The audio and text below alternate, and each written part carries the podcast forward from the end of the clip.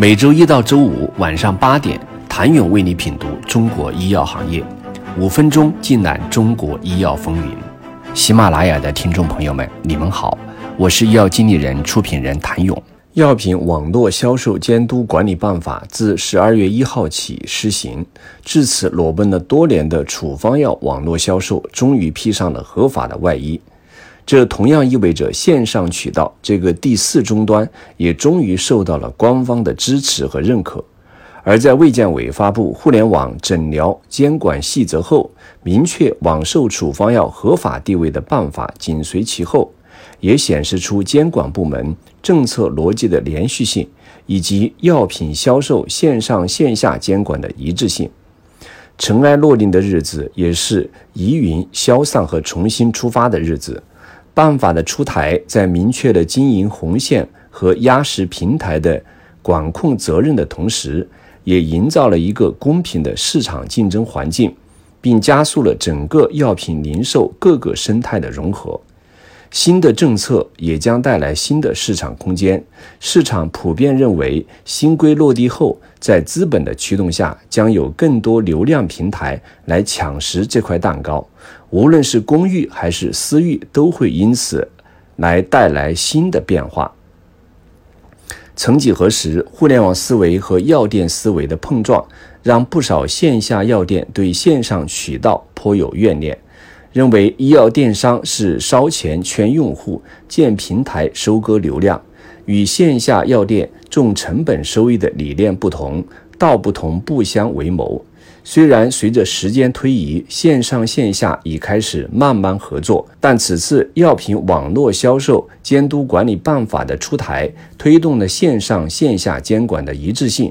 这种良性发展的空间的营造，无疑加速了共赢共生的生态形成。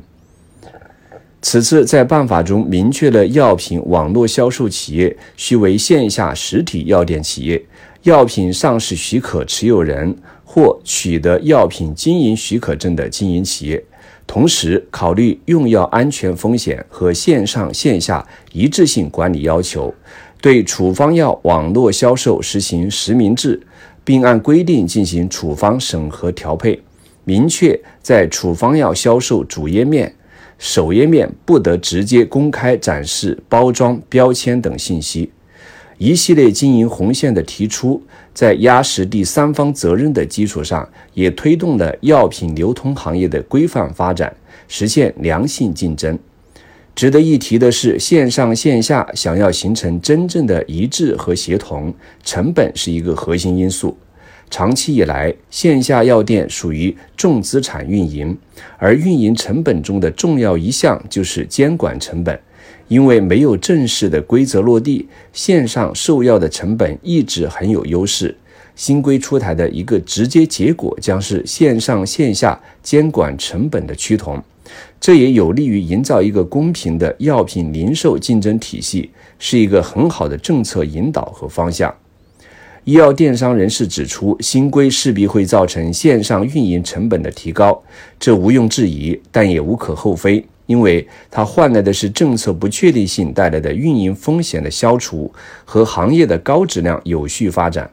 办法中的规定，有些医药电商已经完成，有些正在调整之中。毕竟还有三个月的调整期，未来其医药电商平台将更注重两方面的持续强化：一是，在网售药的用药安全层面，为用户提供更多专业化和个性化的院外药学服务体验；